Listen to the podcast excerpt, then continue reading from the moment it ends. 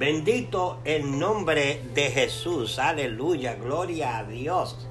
Qué bueno es el Señor, ¿verdad? Acuérdense que cada mañana las misericordias del Señor son nuevas y como, ¿verdad? Siempre he dicho, eh, eh, eh, la verdad que también Él es lento para la ira. O sea que, qué Dios tan bueno y misericordioso, ¿no? Pero este es tu programa hablando a tu conciencia, un programa que es auspiciado por el ministerio en las manos de Dios, guiado por el Espíritu Santo. Este ministerio se ha puesto en las manos de mi hermano el pastor Edra y de su esposa la pastora Erika. Y es un ministerio que, que, que, está llamado a trabajar con los indigentes y todos aquellos de una manera u otra están en ciertas necesidades. Y lo más importante, ¿verdad? No la física, pero podemos tratar con eso, sino la palabra. Por eso es que este ministerio tiene el programa hablando a tu conciencia, o sea que usamos la palabra para hablarte a tu conciencia. Acuérdense que los martes está el pastor Edra y los jueves está la pastora Erika y todos los miércoles, por la gracia del Señor, pues estoy aquí trayéndote este mensaje. Vamos a hablar de Juan 4:24, vamos a hablar sobre Dios es espíritu. Le voy a leer la escritura y vamos entonces a ver qué es lo que el Señor quiere decir. Versículo 24, Juan 4:24 nos declara, el Señor dice, Dios es espíritu y los que lo adoran deben adorarlo en espíritu y en verdad. Mm, no me voy a meter mucho en lo de adorar en espíritu y en verdad, sino vamos a hablar sobre Dios es espíritu. ¿Ok? Alright, mira lo que tengo aquí. ¿Qué significa que Dios es espíritu? Significa que el Dios Padre no tiene cuerpo humano. ¿Ve? Él es omnipresente. Él está en todo lugar a la misma vez. Pero los ángeles, ¿verdad? ¿Sabe que hay ángeles? ¿Eh? Los ángeles tienen cuerpo. Tienen un cuerpo celestial.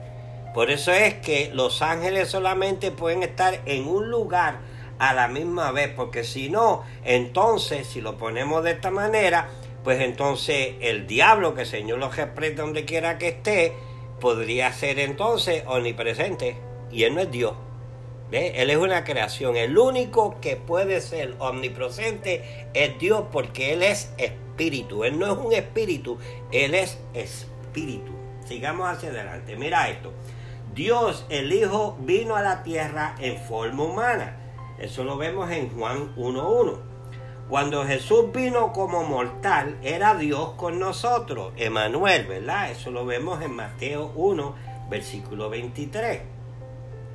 En el libro de Números 23, 19 enfatiza la veracidad al contrastarlo con los hombres mortales. Mira lo que dice en este, en este versículo. Dice, Dios no es humano para que mienta, no es un ser humano para que cambie de opinión. En ocasiones la Biblia habla de Dios como si tuviera un cuerpo. En Isaías capítulo 59, versículo 1, menciona la mano de Dios y el oído. En segunda de Crónicas 16:9 hablan de los ojos de Dios. En Mateo capítulo 4, versículo 4 pone palabras en la boca de Dios. Pero oigan lo que siguiente, todos estos versículos son ejemplos de atribución de rasgos humanos, emociones que el Señor demuestra a través de las escrituras a nosotros los seres queridos. Este es un lenguaje figurativo para que los humanos puedan entenderlo mejor. Esto no implica que Dios tenga un cuerpo real, porque Dios es espíritu. Decir que Dios es espíritu es decir que Dios el Padre es invisible. Vamos a ver, mira, en Colosenses capítulo 1 versículo 15 llama a Dios invisible.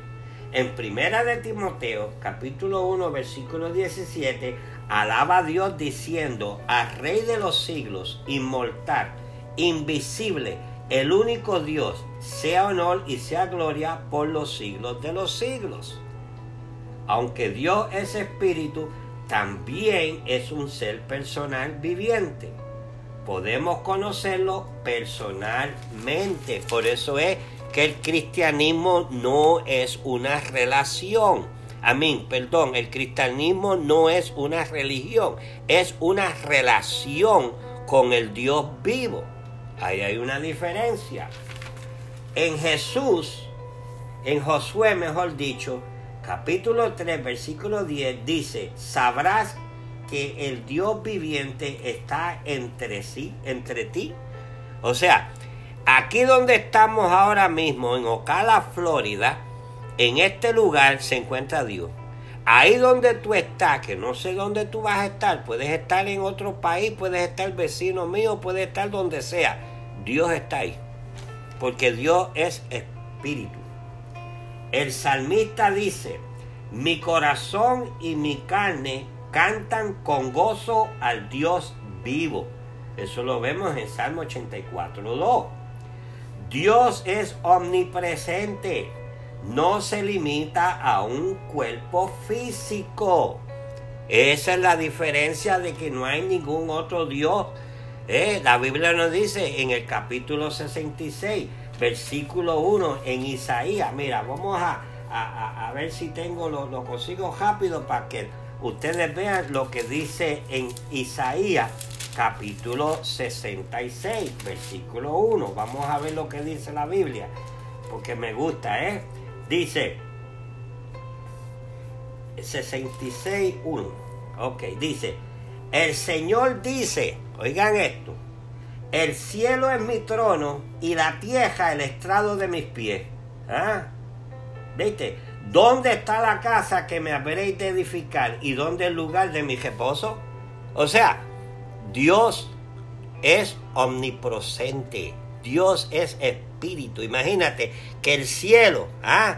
es el trono de él y la tierra el estrado de sus pies. ¿ah? Hablando figurativamente, como dice, ¿verdad? Como te dije ahorita. Pero vamos a seguir hacia adelante. Mira, es por eso que Jesús en Juan 4:24 hace la conexión entre Dios siendo espíritu y adorándolo en espíritu y en verdad. ¿Ya ves? Cuando tú sepas y cuando tú pongas aquí en tu espíritu hombre de que Dios es espíritu y que hay que buscarlo en, en espíritu y en verdad, hay que adorarlo en espíritu y en verdad, comienza la relación personal con Él.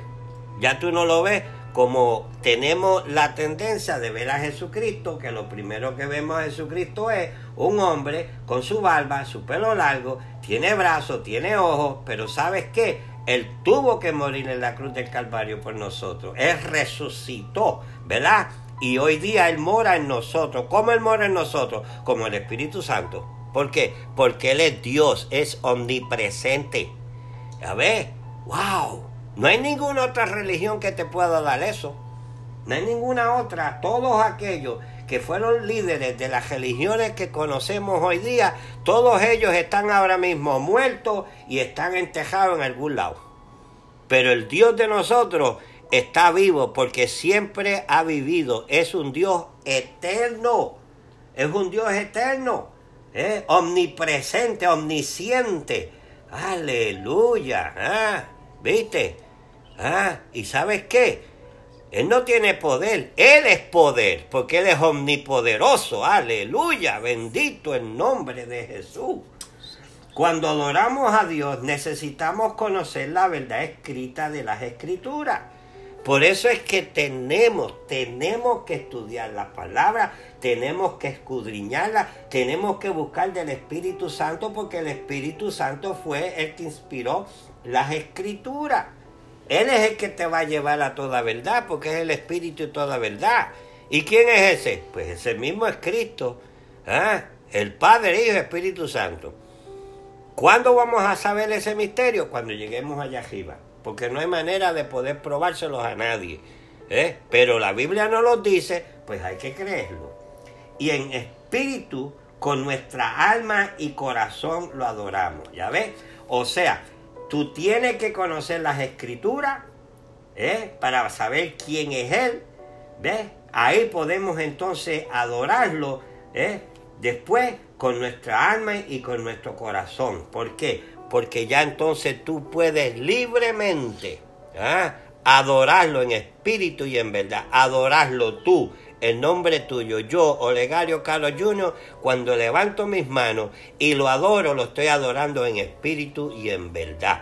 Esto de adorar en espíritu y en verdad no es que tiene que ver con música ni nada. Sí, eso Dios le agrada y entonces tiene a sus vasos que tocan instrumentos, unos cantan, ¿verdad? Entonces como un cuerpo de Jesucristo nos unimos todos en un sentir, entonces lo adoramos con cuerdas, con, con guitarra, lo adoramos con trompeta, lo adoramos con nuestras cuerdas vocales y lo adoramos en espíritu y en verdad. Esto no tiene nada de brincar ni de saltar, esto no tiene nada de venir a la cabeza, esto no tiene nada de esas emociones, porque cuando tú lo, cuando tú lo adoras en espíritu y en verdad, tú lo estás adorando sabiendo, porque conoce las escrituras y sabe de dónde el Señor te ha sacado, sabe de que el día de hoy estamos vivos por sus misericordias, sabe de que Dios no ha hecho, no nos ha dado el azote, porque dice la Biblia bien claro en el Salmo, dice bien claro, ah, ¿sabes por qué? Porque Él reconoce que nosotros fuimos creados del barro y Él sabe que somos vasos, que somos débiles. Por eso es que entonces está la relación personal a través de nuestro Señor Jesucristo. Bendito el nombre de Jesús. ¿ah? Nuestra adoración no está basada en tradiciones, ni tampoco en rituales, y menos en programas que la iglesia organizada ha creado, ¿ya? Ni, ni en lugares físicos como templos o edificios. ¿Eh? Está mal cuando decimos que Dios vive en templos hechos por hombres, porque acabamos de ver en Isaías capítulo 66, versículo 1, que el trono de él está en el cielo, ¿ah? y la tierra es el estrado de sus pies. Y que Él es omnipresente, aleluya. Él, él, puedes adorarlo en el parque, podemos tener servicio en el parque. ¿ah? Yo no estoy, yo no que estoy en contra de los templos, ¿verdad? Pero vamos, vamos, podemos adorarlo donde Él nos dirija que lo podamos adorar. ¿ah? Porque viene de aquí, viene de adentro de ti. Mi alma te alaba. Él hizo el mundo y todo lo que hay en él.